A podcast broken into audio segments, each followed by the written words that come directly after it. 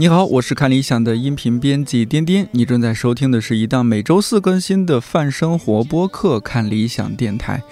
希望这里能够成为你晾晒心情、找到共鸣和听见生活更多可能的小阳台。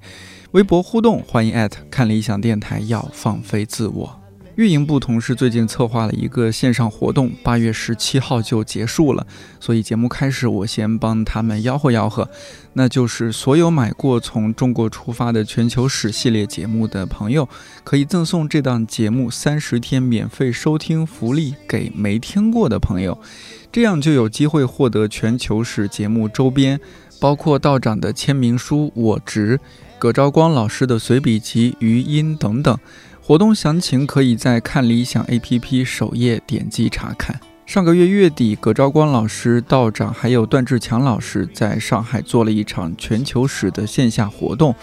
本来还想多策划几场，没想到疫情这么一闹，又得往后延了。不过，我和全球史的节目编辑的安娜确认了一下，全球史大约在今年十一月更新完毕，完更前后肯定还是有机会再做线下活动和大家见面。可以关注看理想微信、微博的活动预告。在那之前，各位一定要多加防护，保重身体，注意安全。期待我们更好的相聚。这期的嘉宾除了大家已经很熟悉的八分项目经理杨大一大老师，还有一位新朋友文超，他来自看理想最低调、最神秘的部门——技术部。众所周知，看理想 APP 是一款很小众而且还不太成熟的软件。不管是我们作为编辑在后台使用，还是作为用户收听收看节目，时不时会遇到一些问题。这个时候，我们就会在一个群里艾特产品经理文超，而文超也总是非常及时的回复每一个问题，必要的时候请程序员同事帮忙解决，大家一起工作非常顺畅。说实话，我对产品经理这个岗位不太了解，而文超从互联网大厂来看理想也不到一年，除了工作，我们私下交流很少。我邀请他来聊聊和看理想的故事。还有刚发了新版的看理想 APP，相比之前有哪些变化，以及我们为什么要做这样的改动？文超还是一位资深的播客用户，节目最后推荐了一些和互联网创投相关的播客，或许你也可以找来听听看。我们今天主要聊的就是交流一下育儿经验啊，我走了。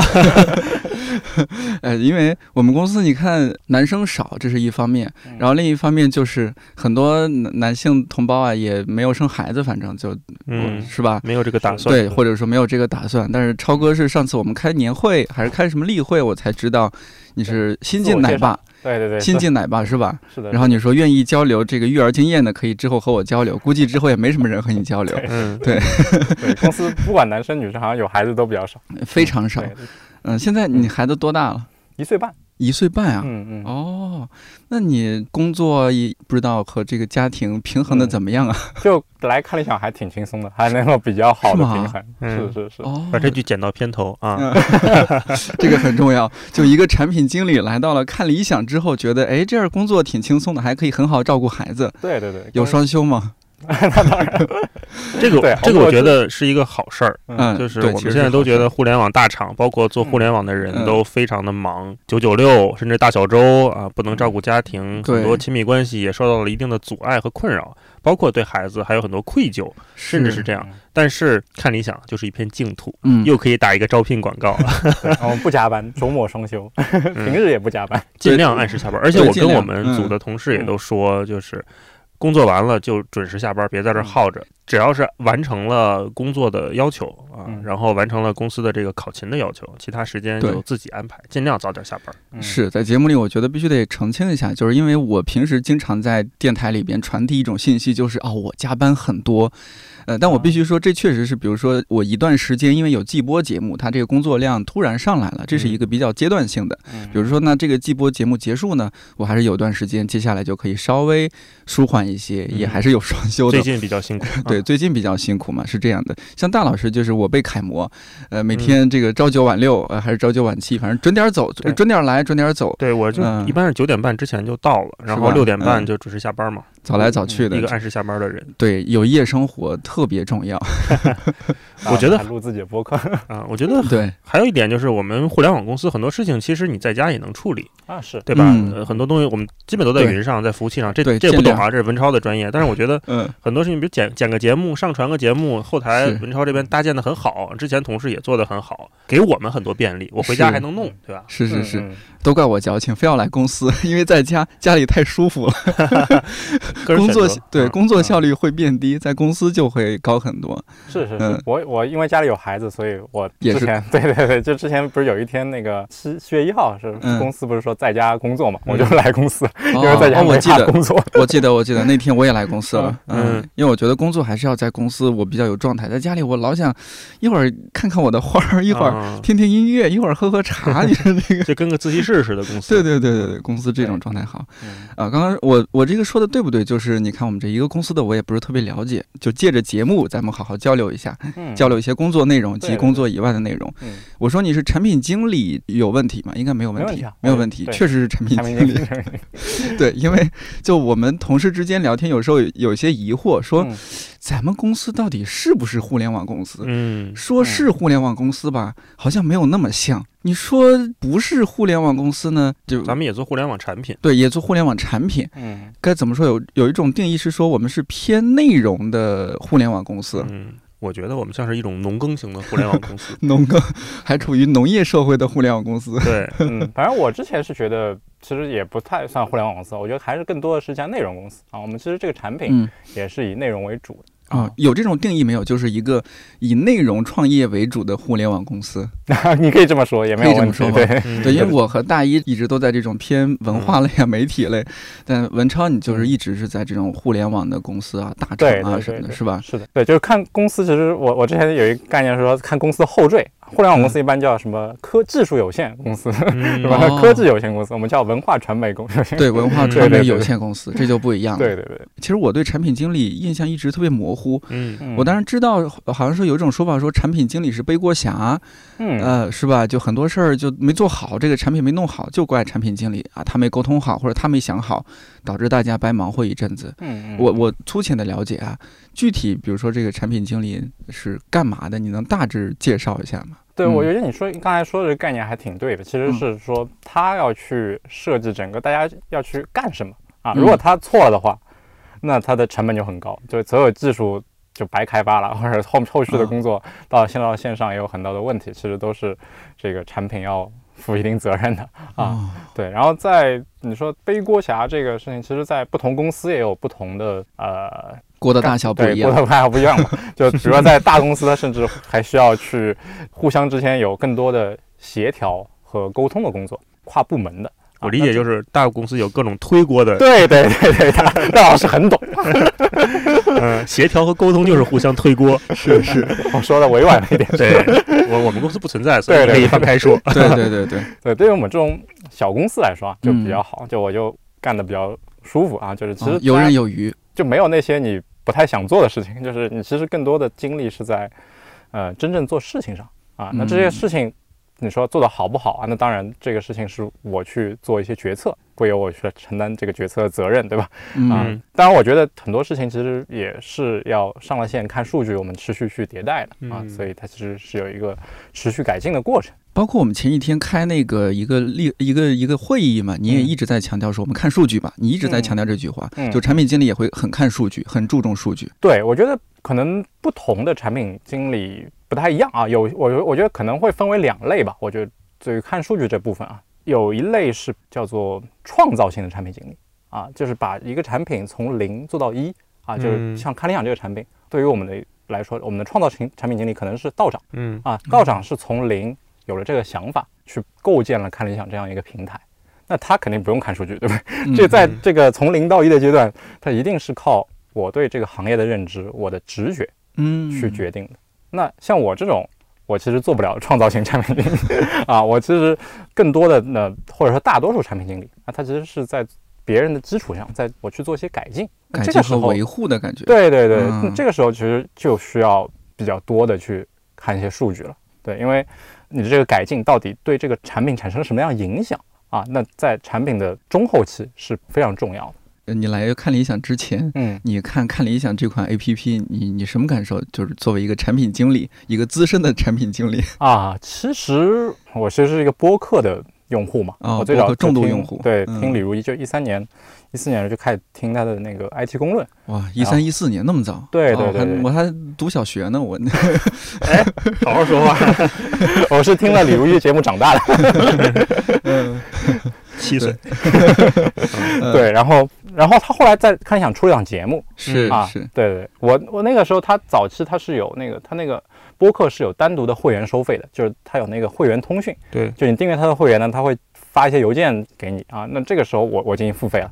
后来他在看理想出了档节目。我又去付费了。其实我是为了李如一这个人，我才看下载来看了一下这个 app。十大唱片里程碑，对对对，录音室里的十大杰作，对对对对，杰作系列乐器的录音室，对，作为乐器的录音室，那个非常棒，感觉就特别理工男的角度去理解这些我们一般觉得很感性的音乐啊什么的，很奇特的角度。就对于我一个我一个文科生来说，听这种节目就觉得好烧脑啊，听着有点累。说实话，有点跟着听。嗯，对于我是理科生来说，其实他有一点文文科的视角在那上面。没错，因为他一开始节目是谈科技嘛，谈科技、互联网、IT 公论嘛，嗯，所以他其实有很多的人文的视角。我觉得这个是非常吸引我的地方，嗯，而且他的声音很好听。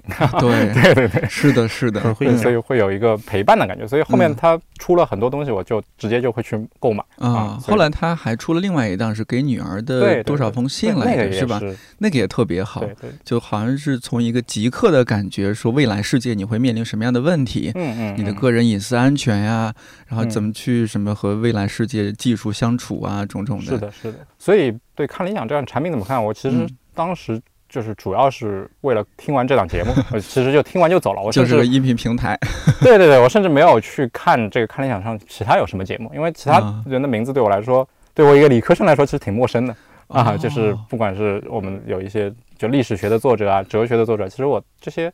创作者，我我都不知道这些人啊。哦，对对对，所以那比如说，在你当时那种情况，嗯，你心目中那些大神啊，什么甚至偶像啊，会有哪些名单呢？就比如说王兴啊，嗯，美团的创始人，对对对，王慧文啊，嗯，王慧文是就是也是美团的一个联合创始人的级别，对对，现在已经退休了啊。那还有什么蔡文胜之类的？啊，有有可能吧，就是有他蔡文胜可能属于属于偏投资的一方面，就但是整个名单是偏往那个嗯。方向，互联网圈互联网方向的那些大佬，然后他会就主要是他会出来去分享一些观点，就就是在比如说王慧文啊、于军啊、张小龙啊，嗯，他 们其实就是在产品圈，就是会去分享他们的一些观点。那罗永浩是不是？呃，罗永浩我也听他的一些东西，但是不太一样啊。罗永浩他更多的是有一点偏。向于有一些价值表达，嗯啊，理想主义，对对对，工匠精神，嗯，价值表达。还有是不是听逻辑思维也更多一些？呃，我们不听逻辑思维，因因为呃，但是我之前买过得到的哦，对，得到的，得到上面其实有一些辽宁的，你有关注吗？对，辽宁我有买，但是我主要在得到上买的是那个张小雨的啊，一个投资课，还有一个是那个商业史，就是讲那些大公司它的一个呃。历程吧，就是他其实整理了很多的传记的书籍，这个公司怎么发展的？那大概他就介绍了可能二三十个公司，嗯，整个历程。就我还是喜欢听这样的东西，或者说也是对职业可能是有所帮助的啊，所以我会去还是偏这一块儿。对对对对。那后来再怎么样，就是又注意到说，哎，这个小 A P P 做的有点意思，有点东西。后来就加入看理想了，就是我就找工作，我就当时，哎，我当时其实找工作的时候有有看看理想的岗位，但是我发现公众号上面其实没有招说招产品经理，没有露出这个岗位。嗯。但是我当时是搜理想，在在 Boss 直聘上搜理想这个关键词。哎，为什么会搜这个关键词呢？因为我当时要找理想汽车，因为哦。新能源这个实在挺火的，对，所以说哎哦发现啊，，boss 直聘居然有看理想的岗位啊，我哦，对对，而且正好在招产品经理，然后我所以我就来了。就一个本来想去理想汽车的人，嗯，然后来到了看理想。是因为想搜搜到了，对对对。对对对关键词设的好，对，嗯，但是没没有搜，我问多问一下，就没有搜到理想汽车吗？搜到理想汽车，我也去聊了，啊，也去聊了哈。啊、可能那边加班比较严重嘛。哦，对。对，然后这个时候才开始说真正的这个事情我也能做，是吧？然后正好嗯这儿也有一个缺的岗位，那真正的去研究这个 APP，看作为一个产品经理可以怎么样去把这个事情做得更好。嗯，是的，是的，就是来面试之前，我是整体去看了一下这个 app 的那些体验啊，当然嗯有一些很多小的问题啊，但是那也反正可以理解嘛，因为公司规模比较小。嗯。哎，那我有一个问题，嗯。那产品经理听起来好像很万能哎，你又能去做汽车，你又能来嗯。做看理想这么一个知识类的或者媒体类的 app，嗯，产品经理就是都可以吗？呃，其实不太一样，我们把产品经理刚才其实还有另外一个分类维度啊，就比如说是 to B 还是 to C 啊。那 to C 的话就是就直接面向用户啊，to B 的话其实是面向企业企业的，啊，就是 to B 的领域其实是隔行如隔山的，我感觉哦。那个其实是比较嗯，有行业的深度的。比如说我去做一个你给律师做一个平台，给，律师做一个平台，啊或者做一个做一个医生的嗯。啊，面向医生的这样的一个平台，那其实这个其实你就需要在医疗或者在法律上面有非常专业的嗯。知识。那 to C 呢，其实就好一些，相对来说啊，就是因为它其实都是普通用户啊，你可以说每个人都可以对这个，之前有本书叫《人人都是产品经理》嘛，就每个人其实都可以对这个我自己使用的这款产品发表一些意见和看法，而且它有很多共性的部分，就是嗯，那可能用户体验啊，或者说有很多看数据的这种转化啊，这些其实都是相对来说比较通的，共性的，对对对，所以相对来说 to C 会好跨行一些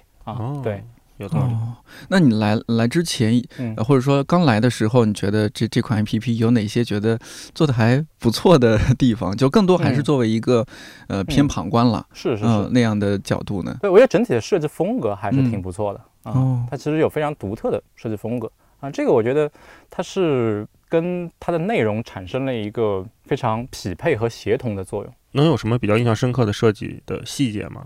比如哪个封面图，或者是哪个 banner 开屏之类的？嗯，我觉得是一个这个 app 给我一个整体的感觉嗯啊，它就不是那种特别的功利的啊，它嗯就是一种你可以说比较文艺啊，或者比较就是艺术的这种感觉嗯，嗯啊，对，因为文超这个观点还蛮有代表性的。嗯有很多刚认识看理想这个 app 的朋友，嗯大家都会关注到的，就是说，哎，这个设计风格很独特。因为你听一个东西还是有门槛嘛，因为你要嗯花时间什么的，你看一眼大概就能知道。我也就是因为咱俩待久了，可嗯能每天看都是这样的视觉，我我们已经感觉不到了。嗯啊，但是说，如果有新朋友加入，或者是嗯刚认识到看理想的话，那可能大家都是对这这方面印象会很深刻。是嗯就觉得海报设计的有意思啊，或者说一个节目的节目图设计的很有想法啊，就其实你可以嗯对比一下，比如你去对比喜马拉雅或者对比嗯得到，那嗯，你风格会完全不一样。喜马拉雅嗯给你的感觉会比较乱，嗯，偏杂货铺对对对，然后啊整个设计非常紧凑，这非常热闹，嗯有点 看不过来。对对对对，就是 这各各种东西对吧一股一股脑嗯呈现给你啊。对这这种就相当于它面向更加大众的用户。啊是的是的其实需要呈现更多的信息在这个手机的屏幕空间上嗯啊嗯。那对于我们来说呢，其实它的整体的间距都会比较大，它的信息密度没有那么高，所以整整体的风格跟这个调性都会跟内容比较搭吧。啊，是我觉得核心，因为核心我们还是一个内容平台嘛，刚才说对吧？我们嗯其实是一个偏内容的公司。那我觉得这些 App 上面的所有的设计，还有它的一些产品的逻辑，它是还是为内容去服务的啊嗯，。对，你像我是文科生，大老师是理理工男嘛，嗯但是他是非典型理工男。嗯文超我不知道，你肯定是理工男，嗯但你这是属于呃也是非典型理工男呢，还是其实挺典型理工男？就是说嗯你是不是也虽然是理工男，但是你对这些文化艺术呢也是有自己的一些爱好偏好的。的，你也蛮喜欢这一块儿。这一点是为什么呢？就是我之前和公司其他一些同事聊天，尤其和技术部的一些同事聊天，嗯我发现有些人之前真的不知道看理想这家公司，听都没听过，甚至不关没有关注过公众号，也不了解我们这些主讲人。嗯，他就是，哎，反正就，哎，这是一份工作，我过来了，是个岗位，啊他就过来了。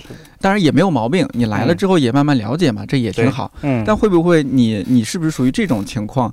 呃，就是你本来也对这些东西感兴趣的，对，我啊觉得是的，确实可能没有那么典型，因为从我们招人来说，就其实挺难招的。对于技术的同学来说啊，就是要嗯我们希望招一个知道看理想的啊，就是嗯在来之前就知道看理想，其实挺难的啊。哦，然后还是太小啊。还是太小，对对，因为来之前招一个知道滴滴的，那中国人没有不知道的。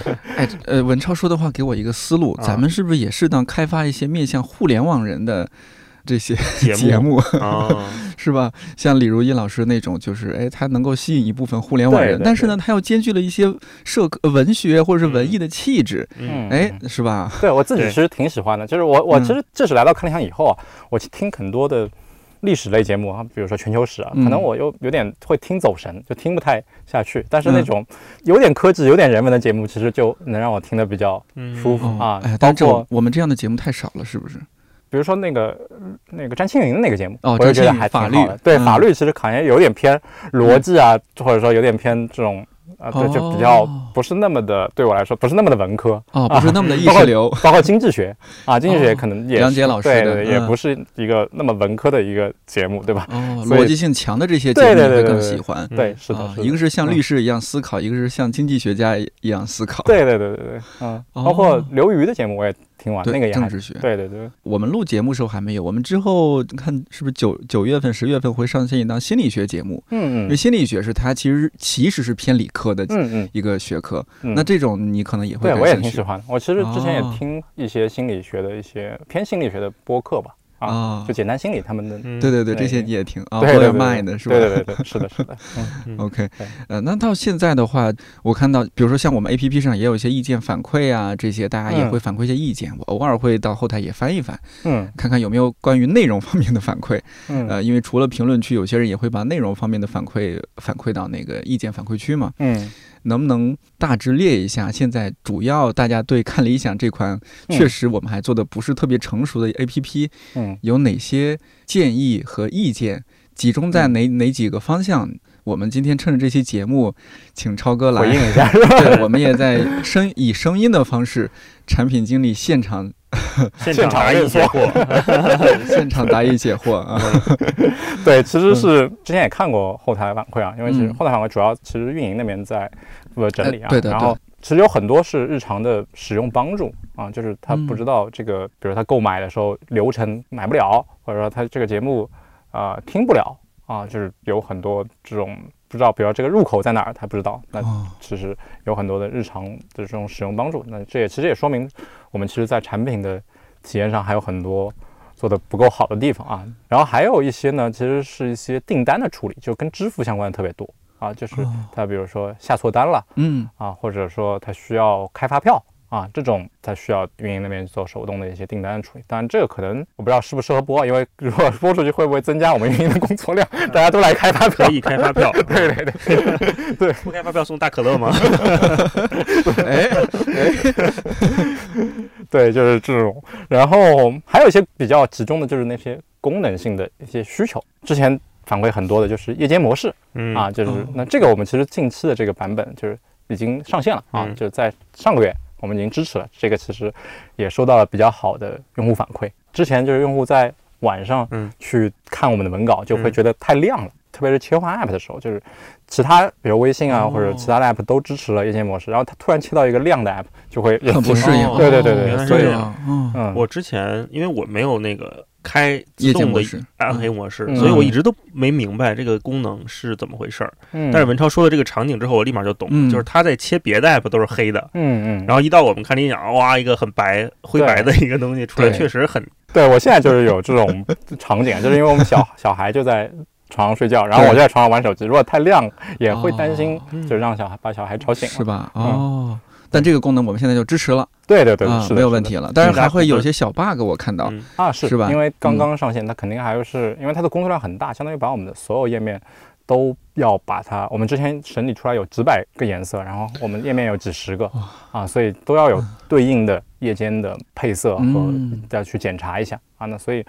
因为我们确实开发人力非常有限，对 两位也知道，可太有限了。对，我们基本上就是开发团队非常小啊。可能很多听众会觉得，我看理想居然还有开发团队，很惊讶。对，有时候一些来电台录制节目的嘉宾，我会就是带他们从前面走，就是介绍一下。哎，这就一进来就是技术部嘛。我说这是我们技术部，很多人很惊讶的。嗯。哦，你们还有技术部？我说对啊，我们因为有 APP，我们是自己有一个小团队在维护。嗯。啊，他们就会很非常惊讶啊，因为和觉得和。传统的文化传媒公司好像不是特别一样的感觉。我们虽然人少，但是反馈非常快。嗯，我觉得这是文超加入之后，我觉得明显感受到的一个特别好的。提升是的，是的。呃，对于我来说，最大的那个提升就是八分那个后台评论的改动哦啊，因为现在我们之前我们也聊过啊，嗯，八分它后台是精选评论的逻辑，像微信公众号一样，那那个功能好像是一夜之间就给做好了。因为我觉得这个东西很很复杂 啊，但是后来就这个功能也在不断的完善。我经常跟文超说，我们这边有个什么需求，可能只是我个人的需求，我个人因为八分这个节目的需求，但是文超也很快的就会。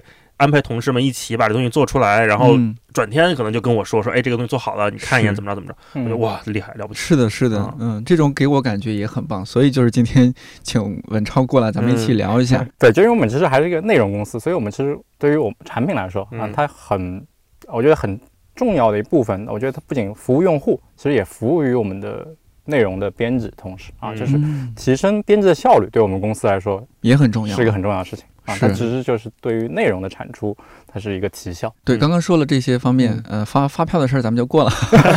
还还还有什么哪些方面？大家包括现在比较多的就是 iPad 的横屏的支持啊，对，这个其实反馈比较多。这个我们也会去做，但这个其实也要花很大的精力。我们因为我们就只有一个 iOS 开发啊，所以相当于 iPad 要完全重新设计一版，然后它把这个适配这个大屏的横屏，就是完全跟手机长得不一样。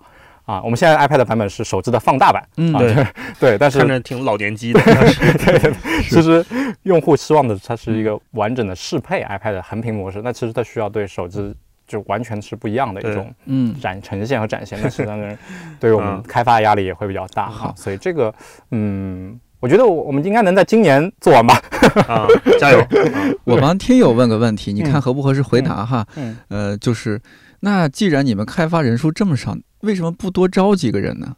因为公司你最重要的是要活着，对吧？啊，对。那活着，那其实意味着我们要每年不亏损，或者说至少它盈亏平衡，对吧？嗯。开发我们知道现在这个 其实人力成本会比较贵啊，是的，所以我们其实需要当我们的收入达到一定程度的时候，才能去扩张我们的团队规模。是，我觉得这个其实是一个阶段问题。对对，当然长期我觉得还是比较非常乐观的，就是随着我们的用户群越来越多，那当然我们。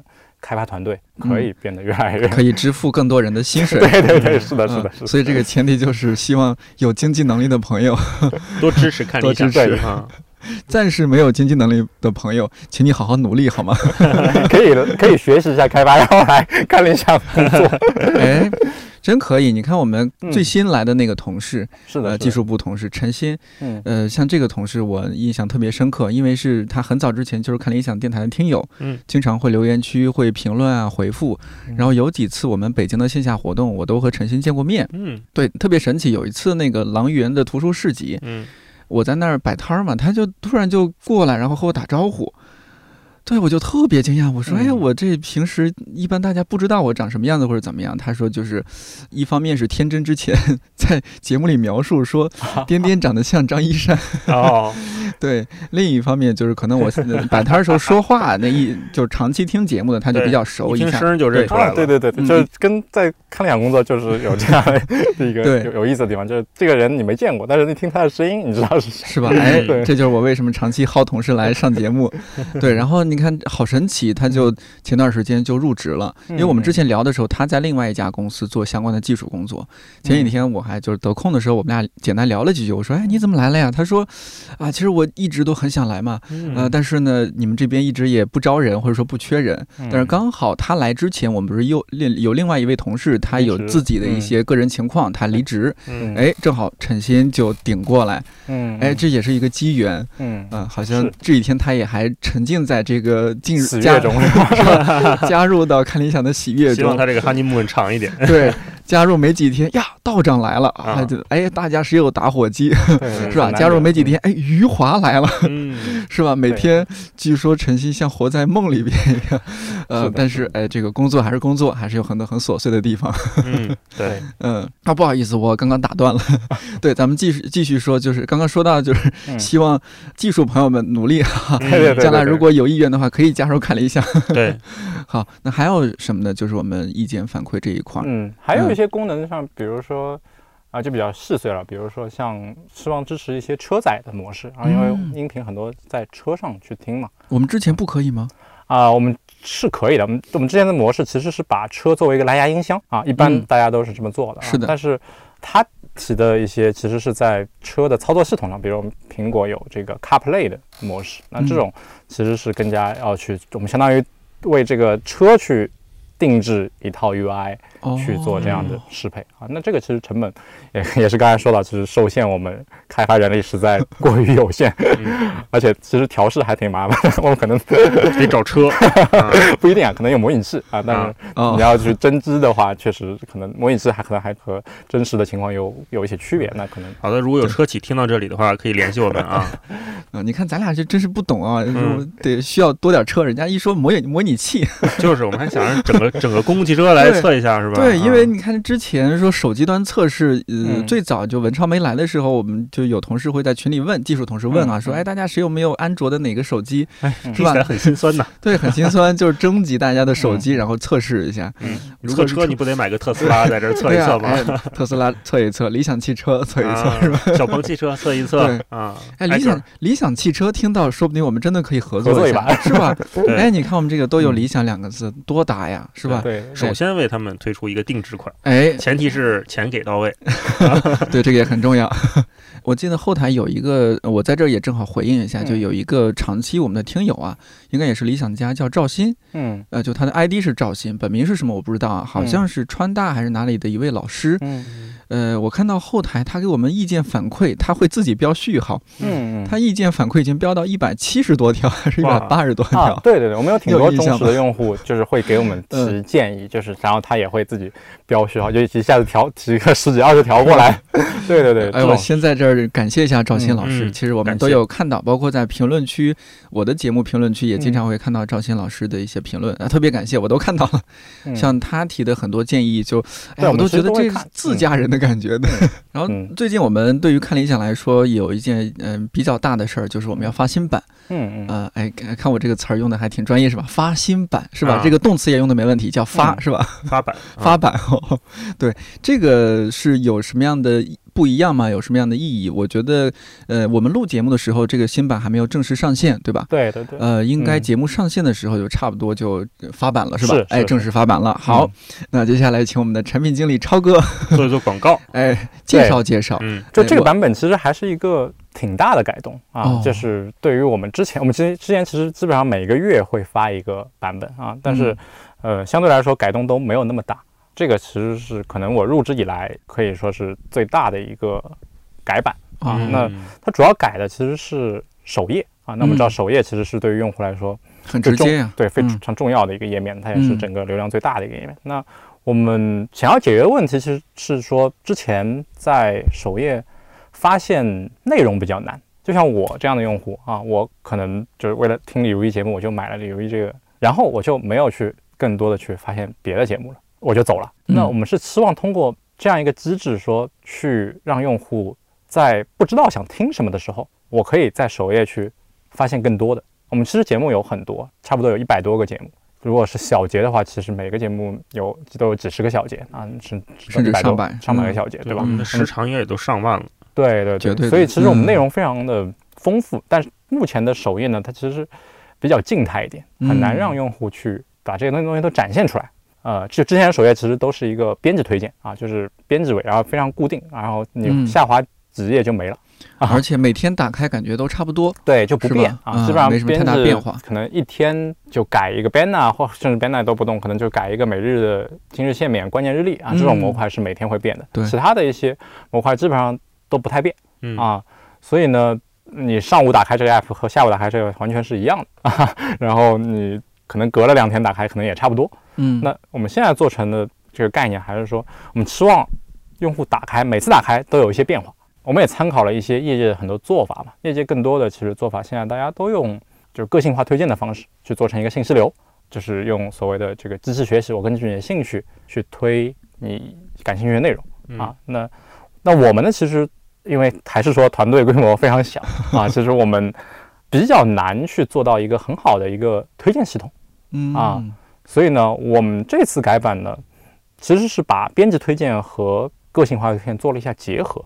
我们其实会让编辑把各种节目啊、单集啊做成一些组合，包装成一个主题推荐给大家，一个一个的小专题。对对对，也会包含一些规则的。我们其实不是没有用知识学习的算法去做个性化推荐，但是我们有一些规则，我们相当于用规则去模拟了算法啊，就是比如说你之前买历史节目比较多。或者说听历史节目比较多，我们可能就会给你推一些你可能感兴趣的历史类的其他的节目或者其他的小节，比如说你之前喜欢这个主讲人比较多，那么如果这个主主讲人有节目更新，我们也会推给你啊。这其实是一些规则，并不是完全用知识学习去做，因为我们做不了。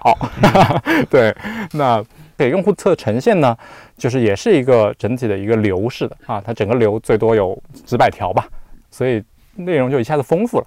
啊，并且呢，每次进来，它整个内容就会变化，而不是一成不变的。呃，我我有一个疑问啊，这也是有时候看到评论区大家说的，就是我们不得不说，不得不承认，就是很多的现在音频平台都会有 关键词过滤机制。嗯，啊，有些时候我我看评论区，有些朋友会反馈说，哎，我的怎么被审核掉了，或者说过滤了，我我的为什么没有放出来，让大家体验很不好。呃，那如果你作为产品经理的角度来说，怎么看这件事情？就是平台去删除一些用户的留言，或者是怎么样，或者隐藏吧？嗯嗯，这个其实它不是一个权利，它本身是一个责任。就是对于国家的法律法规来说，你必须要这么做，它不是你的权利，它是你的义务。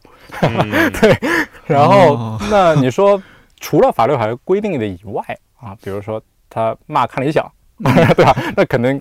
不是法律法规限制的事儿啊，但是我们作为一个平台，当然这就看平台的一个决策了啊。我觉得对于小平台来说呢，我们就只服务于我们的这部分用户是 OK 的啊。就比如说你在你开了一家小店啊，那这个事情你你有些东西不想做谁的生意，不想做生意，我就关门了，就这也很正常。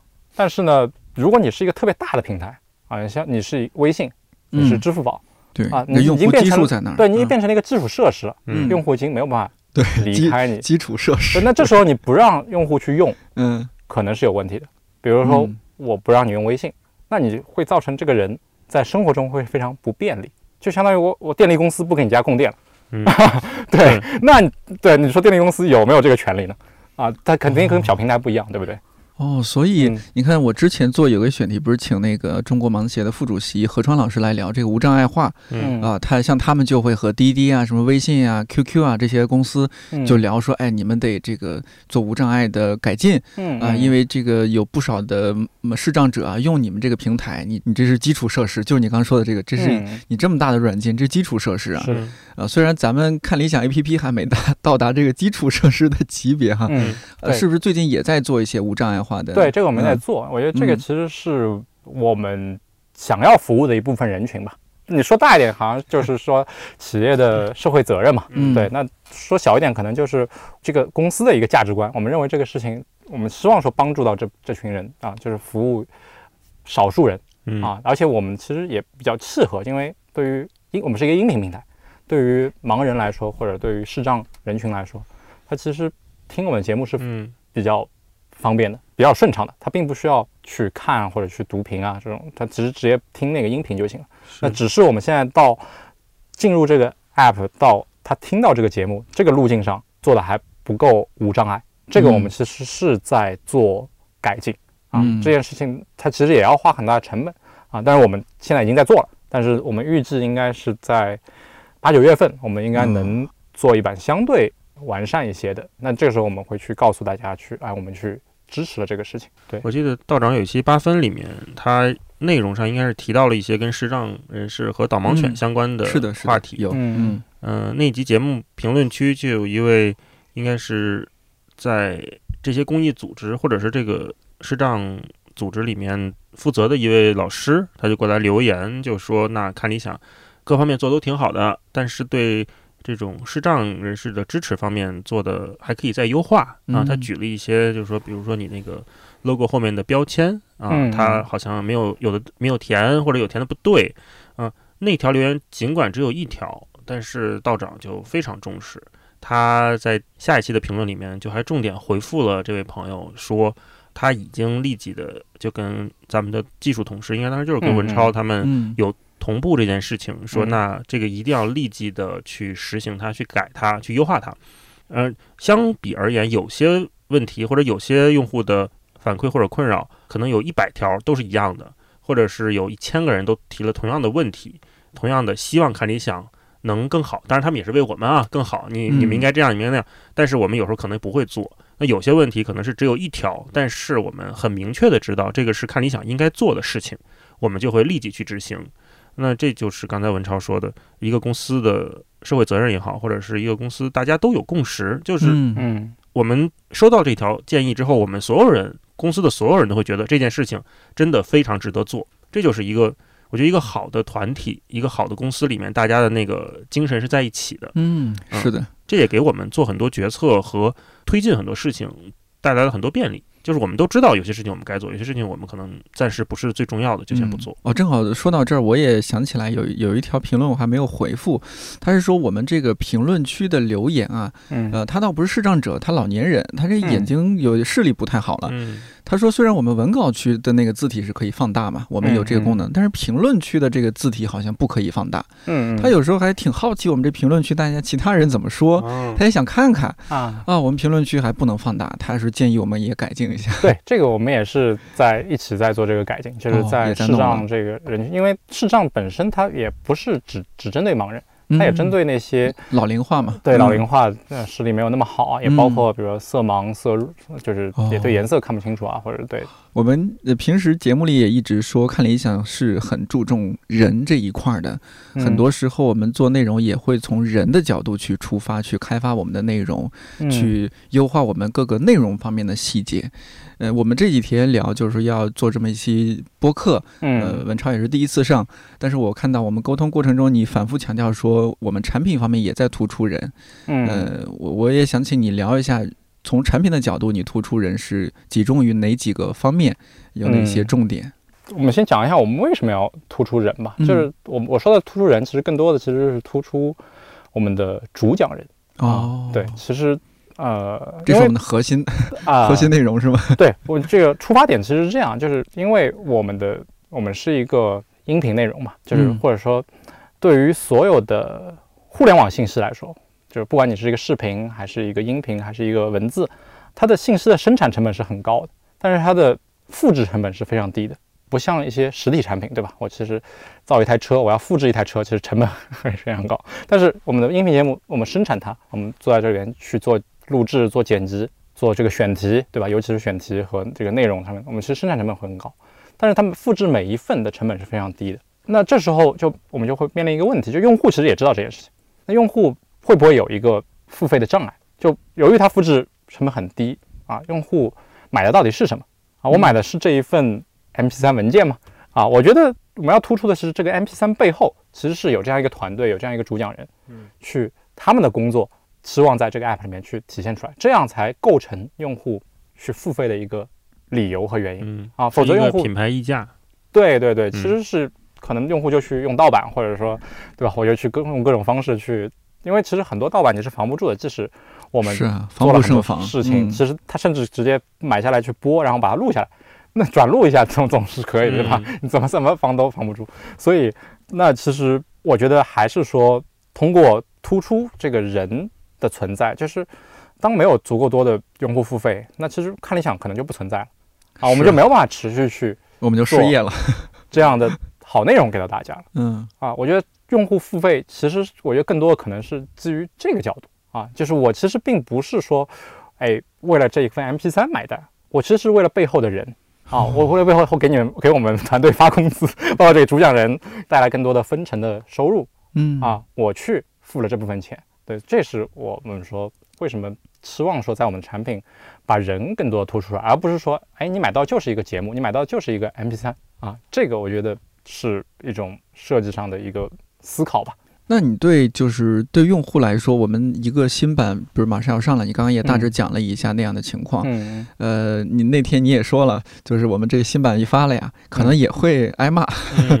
这是对，我觉得这很正常，很就是我们因为是一个挺大的改版，所有嗯。的改版都会造成一些用户的不不适适应啊，对对对，包括说它的机型不对啊，也也这个呈现方式可能是有卡我觉得我觉得更多的使。用使用方式吧，就是啊使用习惯吧。我觉得使用习惯的一个不嗯适应、啊，就是你之前看的都是编制的固定的位置，嗯现在可能哎怎么每次进来变了对啊？这可能就会有一个不习惯的过程啊。这个我觉得很正常啊，嗯我们也非常虚心的听取用户的反馈啊，就是。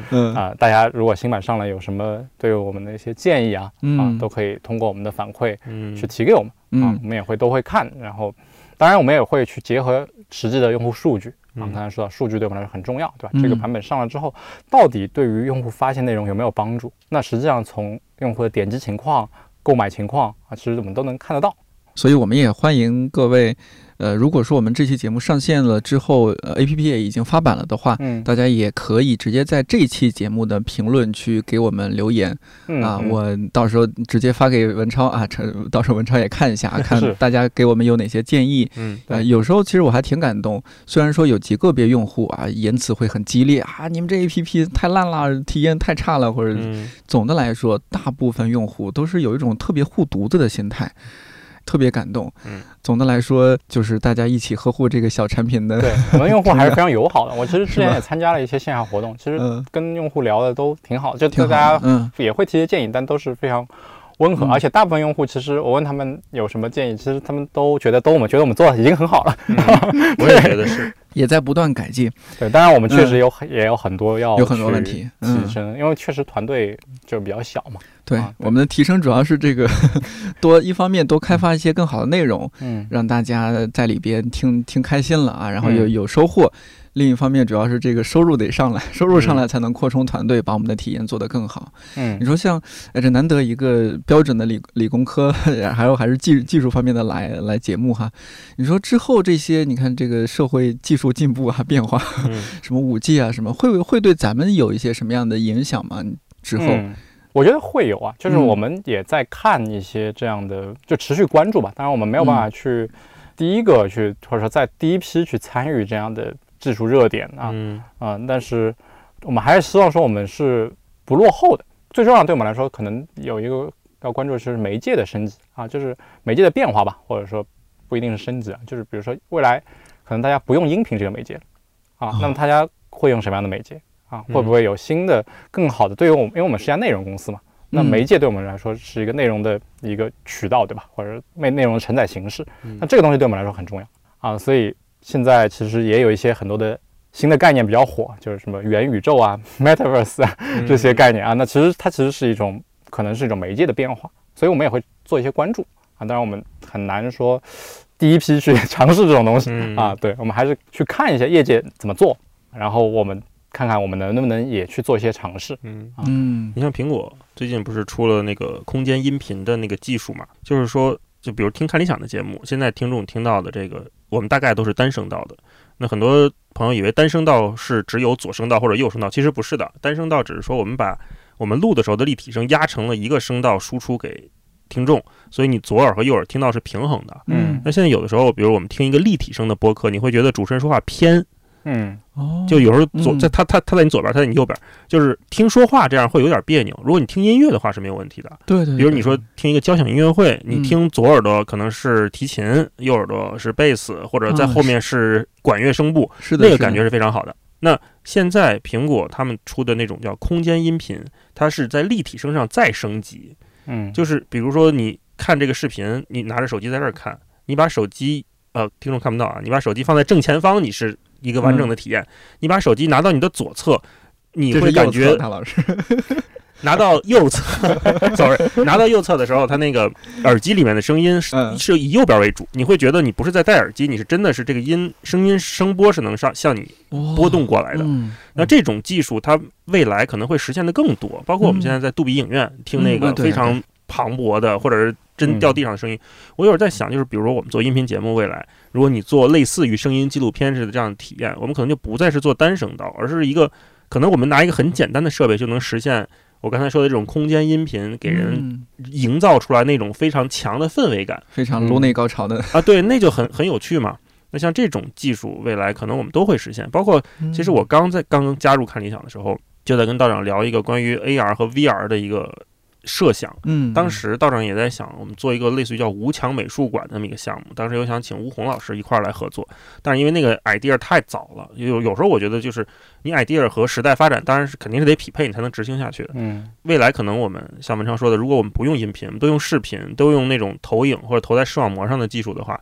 那可能我看到的就是一个立体的一个东西。那看你想 可能就不光是做一个 MP 三这么简单，可能我们做了一个是一个 VR 或者 AR 的一个视频一个东西出来。那未来的想象是不可限量的。那再包括现在像的带宽越来越宽，然后流量越来越便宜，大家能接受到的东西也越来越多。为什么说现在的音频播客或者是这种我们做的这种付费的音频节目，它能被更多人认识到呢？那天我想跟降噪耳机也有很大的关系啊，因为以前我们带苹果那种。白的那种带线那种小耳机，嗯，你其实不带降噪功能，你在地铁上或者你在很吵的环境你听不到人声的，就是人说话是听不到的嘛，因为噪音太大。所以你听歌是成立的，因为你听歌你不需要那么强的信息量的输入，陪伴就行。这耳朵听不见不影响我听这个歌。但现在我在地铁上戴着降噪耳朵，嗡一下就没有没有声音了，那我可以清楚的听到颠颠在这说话，对吧？清楚听到文超在这说话。这个时候那。语言这种纯语言的音频内容，是不是它又有了一个新的成长的机会？是，就类似于这样的，从小到大的这种迭代，我觉得在技术和内容的平衡上面是非常有意思的。哎，我也很愿意关注这方面的事情。这这可能就是技术的进步，让这个内容可能就会往前再走一步。对，以前可能人家不了解的，或者是不干这行的朋友，可能不太关注，我觉得你这不就是原来的广播电台嘛？嗯，你这不就是原来的上课嘛？那你凭什么现在又火呢？那其实这个时代，它很多东西起来，它是有多方面的原因的。技术肯定是一个非常基础的基础设施，它基础到了我们很多人习以为常的用它，但是感受不到。嗯，包括我们这个看理想这个平台，嗯，做内容付费或者说知识付费，嗯，其实在移动支付起来之前也是不成立的。啊，对，您想想，我之前要。我可能在 在最早先一开始用互联网的时候，我要给一个内容去付费，我其实是需要去银行汇款的。对你当 当年买什么卓越亚马逊那个卓越网买买书贝塔斯曼会，哎呀，这暴露年龄了。贝塔斯曼会员，还有那个拉卡拉，对对对对，啊，对，所以现在其实支付变得非常方便，所以大家在去获取正版内容，嗯，是变得。成本就降降得非常低啊，所以这个也是说为什么最近支持付费啊，或者不是最近了，就可能 是这几年吧，对这几年啊，对，或者说对我们看理想本身，用户付费是我们最重要的收入来源嘛，这个成立也是有一个背后的一个技术的支持。谁也想不到，四 G 来了之后带动的是移动支付，是对吧？那五 G 来了，五 G 来了之后，我们都觉得网更快，下电影更快，跟三 G 的时候遥望四 G 一样，但肯定不止这些，不止这些，肯定有我们现在完全想不到的新鲜好玩的东西出来。无人驾驶啊，还有什么物联网啊？对，哎呀，我 最近还有好多大佬上太空，然后对，太空太空公司都上去了啊。嗯我觉得我们有生之年能实现永生，我话放在这。啊，哎，我倒不是很期待永生。之前 确实有个数据，就是 好像是每十年人人类的平均寿命会增加两到三岁。哦，就是也就是说，你你大概你可以根据这个数据算出大概哪一代人是会可以获得永生的。哎呀，那我能活到一百五？可以。你想现在就抓你几个音节，就能把你的声音复现出来。哦，那再加上 AI。比如说像颠颠有这么多这么多期节目，对吧？那可以给喂料了，给那个对你给 AI 喂料，就出一个电子版的颠颠，可能永远能在线。哎，这个好像黑镜拍过这一集，跟 小度小度似的，对吧？欢迎大家来看我听我的演唱会。那你这相当于就是某某些层次上的永生。嗯，这个难得超哥来我们节目啊，我觉得最后，呃，我们平时聊的确实太偏文科了，就是文超能不能给大家推荐一下？就作为一个理工男，作为一个产品经理，嗯，你平时会听哪些播？客，嗯呃，看哪些大家呃常规的手段能看的网站，嗯 大家也适当了解一些，关心关心一些技术的进步啊，关心关心我们的未来会变成什么样子。嗯我其实播客的话就分几个阶段了，最早就是听那个就是 IPN，就李如一那个嗯播客网络整个。系列对整个系列旗下，嗯因为当时播客内容供给太少了，是就我经常当时听播客就是等更新，而且很多节目又没有更新，我就重复听。嗯 一个节目一个一个节一个一期节目我听个两三遍都很正嗯常。就是 IPN 旗下的那些节目，什么内核恐慌啊，什么逆天世界、太医来了太医来了，对对对嗯啊。后来呢，其实有一些跟我们行业，就跟互联网行业比较紧密相关的一些播客啊，就是主要是在创投圈，我也比较创投圈就是博客，嗯，啊 不风投圈，风投圈。那名字叫风投圈。哦对对对对对。黄海的那对对，个，黄海 Real 对。Real 其实是之前那个 IT 公论的嘉宾啊，就跟李如一，我也很喜。欢风投圈。他其实是讲投资啊、创业啊这些方向的包括嗯。对于一些呃，他们最近主要是在消费市场的一些观察啊，然后包括各个之前也有聊过什么知识付费啊，这各种的一些嗯行业，因为他们作为投资人的视角去看互联网啊各种行业的细分嗯行业的一些变化。对，聊瑞幸啊，聊星巴克呀，对对，嗯咖啡他们其实聊的挺多嗯。啊。然后风投圈的风是疯狂的疯哈，对不是我们平时嗯认为的那个大风的风。对对，嗯。然后包括 GGV 有档节目叫那个创业内幕，哦，对创业内幕那个嗯我也听的比较多啊。嗯。嗯，再后来就是小宇宙上线之后，我就听的比较散了。嗯。就小宇宙，我觉得改变了我的一个生活方式，对对，我觉得听播客的方式，我之前是在嗯。苹果里面订阅的，嗯。也就是我只听我订阅的节目。嗯。啊，因为苹果是不太推荐对，节目的。发现播客的成本比较高。嗯，对对对，所以我基本上都之前都是说一个播客听完推荐另外一个播客，我会知道。嗯。啊，比如说李如一之前有推荐什么任宁的那个嗯迟早更新。啊，那嗯。我就会知道这样这样的节目，然后我就去订阅。嗯，小宇宙上线之后，我就相当于就听小宇宙首页就已经够我听的了，就完全听不过来。现在播客太多，耳朵太少。对，现在所以现在就听比较杂，基本上首页推荐什么，我可能就会去听一下，就今、嗯今日的榜单啊，然后会对对对还有每天推荐三个那个嗯节目啊，我可能就挑自己感兴趣听。就我感觉，就现在确实播客有一点供给过剩了 啊，就是嗯确实听不太过来，都得变成六耳猕猴，这 两只耳朵不够听。而且我都是两倍速听。哦，基本上听所有节目我都两倍速听。嗯，哦，就是 就是现在我是，啊那之所以前我可能那所以我们做两个小时的节目也没关系喽，两倍速听的话，就两个小时节目就变成一个小时节目了。还有很多朋友是一倍速的，原速听。嗯呃，开玩笑，还还有什么吗？就除了这几档，听起来还是蛮偏这种互联网啊、投资啊这方面的。对嗯，会听育儿类的博客吗？育儿我挺管那个嗯门台啥力那个哦婉莹做的，对婉莹做的那个默默做的，对嗯。默默对默默做的，他他那两节还挺还对我挺有启发的。默默是那个 Poten VC 的不是那个另外一个。另外一个，对，他是那个好像是专专门做那个蒙台梭利蒙台梭利教学的。幼哦。幼幼儿的教师啊，对，然后他也会请到一些其他的嘉宾，就是在教不同年龄段的，有什么嗯零到三岁、三到六岁，然后更多的年龄段啊就是，他就也也也了解一些。对讲很多蒙台梭利的教育理念。对哦嗯，看理想 APP 上也有周轶君老师的关于这个对对，教育我也有听育儿的哦，也有听哈之。前我之前有看他那个视频，就是嗯，那个你好童童年，对他像童年，他像童年对是嗯是是，嗯，然后你好童年是咱们的音频节目了。是的，是的，后面他对也也有延伸嘛延伸，其实还挺有嗯帮助的。大老师已经啊介绍过不少了，其实大老师在节目里也可以说说吧。最近在听啥？就顺着你刚才说嗯创投圈的这些播客，嗯刚才文章说这几个我也都很喜欢。另外就是泡腾 VC，我经常听。嗯我我听过几集，嗯她是一个女那个女主播也也叫默默。嗯是啊吧？啊，她也是 投资人，然后另外那个嗯男主播叫 Ted，他们两个是不同的投资公司，但是他们俩因为是好朋友，所以聚在一起聊，每次也都聊呃消费啊，然后这最近一期好像聊雪糕那期，我听得还挺开心的。嗯啊，他们其实比较欢乐，对风他们很开心格不太一样。，对他们很开心，听起来没有压力他，们聊说，你以啊为你长大就买得起雪糕了吗？并不是。现在一个二十多块钱，那天我看徐小莫还在吐槽那个中雪糕真的太贵了，吃不起太贵。了。对啊，嗯我我觉得那个还不错啊，就嗯因为我觉得有时候听这些播客，他给我一个更新鲜、前瞻一点的视角。因为像投资人啊或者创投圈这些人，他们真的非常关注这个领域嗯啊，那他们一点的对一点的细微的动向，他们都能发掘到，并且能介绍一些公司正在做的事情，我觉得还挺长眼界的。嗯，另外一个是备忘录，啊，也是老牌播客了 Bessy 李千玲老师他做的关于广告和消费方面的播客。那个贝是贝壳的贝，宝贝的贝，对，备忘录。望是那个望远望远望的望，希望的望。对，哎，这个名字就是 挺难。如果现在大家还想做播客，尽量不要起谐音梗，真的很不好传播，总要解释。是啊，我就推荐这两个吧，我觉得还不错，还不错。我刚刚说文超，哎，我先说文超，他跟没有说那个你一般看的网站还有吗？一些网站啊，网站，我其实更多的信息来源就是关注人了。我我现在其实就微博和极客我都用的比较多，但是可能用的方式跟。大部分就是微博的用户不一样，用户就是其实我就是看我关注的人。哦，嗯，因为嗯，微博那个关注列表它有时候会把你打乱嘛，但是你分组它是不会打乱的，所以我去建了一个分组，所以那个分组下是时间序的，嗯，是的。啊，所以只看一个分组，对，然后极客也是说就是看人的动态啊，就我其实还是比较依赖于我认可的人给我的推荐的内容啊，包括我觉得现在比如说微信的那个看一看。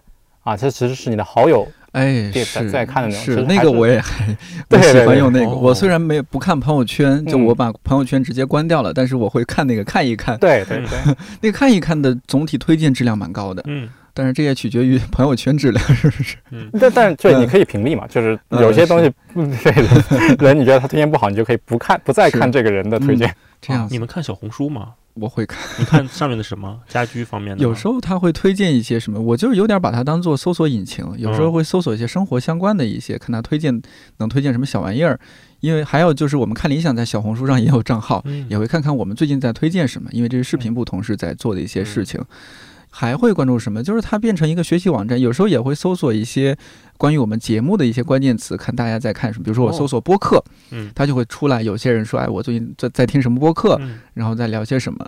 有些时候我是我要做一个某个选题，比如说最近我做，哎，从今天起关心粮食和蔬菜，我搜索有机农业，看看小红书上有一些什么样的推荐。哦，可以这么用了。对我基本都把这些平台当搜索引擎。小红书我也是当搜索引擎，但我它是某个品类的搜索引擎，就是我。育儿相关的，我就上面搜索。哎，对对对，上面还挺多。就是，但是其他品类我可能就不会在小红书上搜索。我最近也发现，它怎么上面那么多东西？我我 在上面搜废墟探险，我都找了好几个我原来在微博上、什么网站上都搜不到的地方，好厉害！所有大平台它其实都在因为内容扩充了之后，它就可以成为一个搜索引擎了。内容存量足够。哎，你们都不看，那我这是不是有点传统？你们都不看虎嗅网啊、钛媒体这些网页版了吗？啊，我有时候还会看一看。就我觉得那个信息质量，嗯，就我的感觉就没有那么的高啊。就是我我我更多的还是说，比如虎嗅网有一篇非常高质量的报道，嗯，那其实它会在我的微博的关注的人里面被人推荐，或者极客上被人推荐，那这时候我会去看。这样子啊，嗯，所以我还是主要根据人的推荐去看内容。刚才你问这个问题的时候，我就想听老派的，看哪些网站。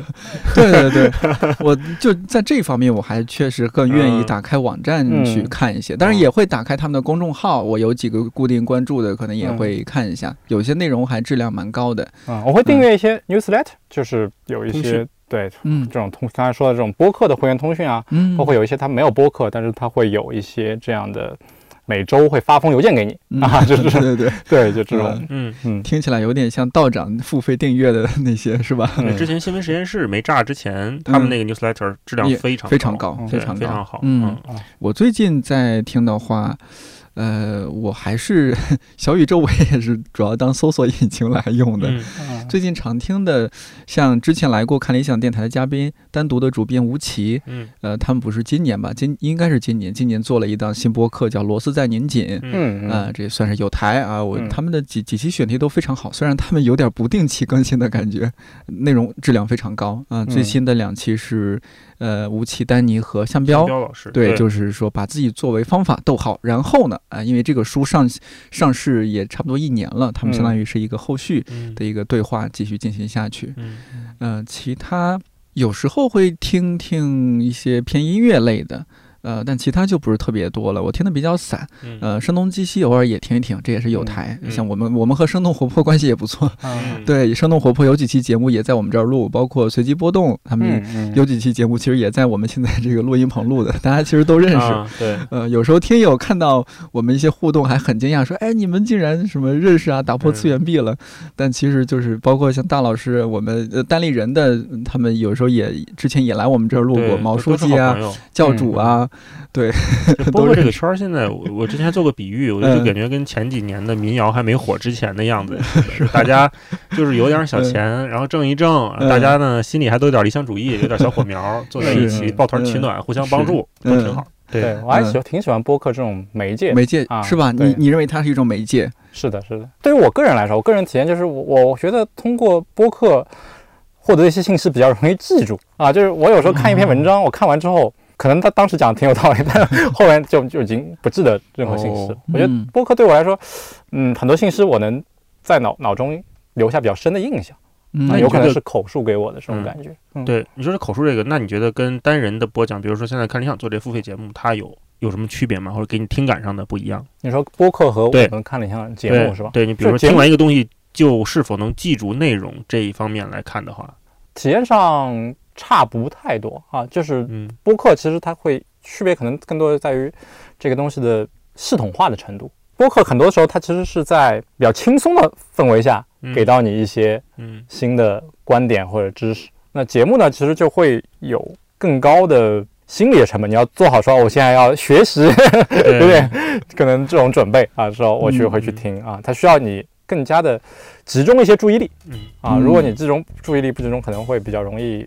走神，那播客有时候就走神也就走神了，也无所谓。对对，无所谓。行，我觉得今天聊的差不多，我们期待下次真的请文超来聊聊育儿，育儿心得。好 好，那今天就这样，好吧？好好，谢谢谢谢，拜拜。嗯。就像我们刚刚聊到的，如果对新版的看理想有什么建议，可以直接在这期评论区留言。技术部男女同事差不多各占一半，所以千万不要以为只有技术小哥哥。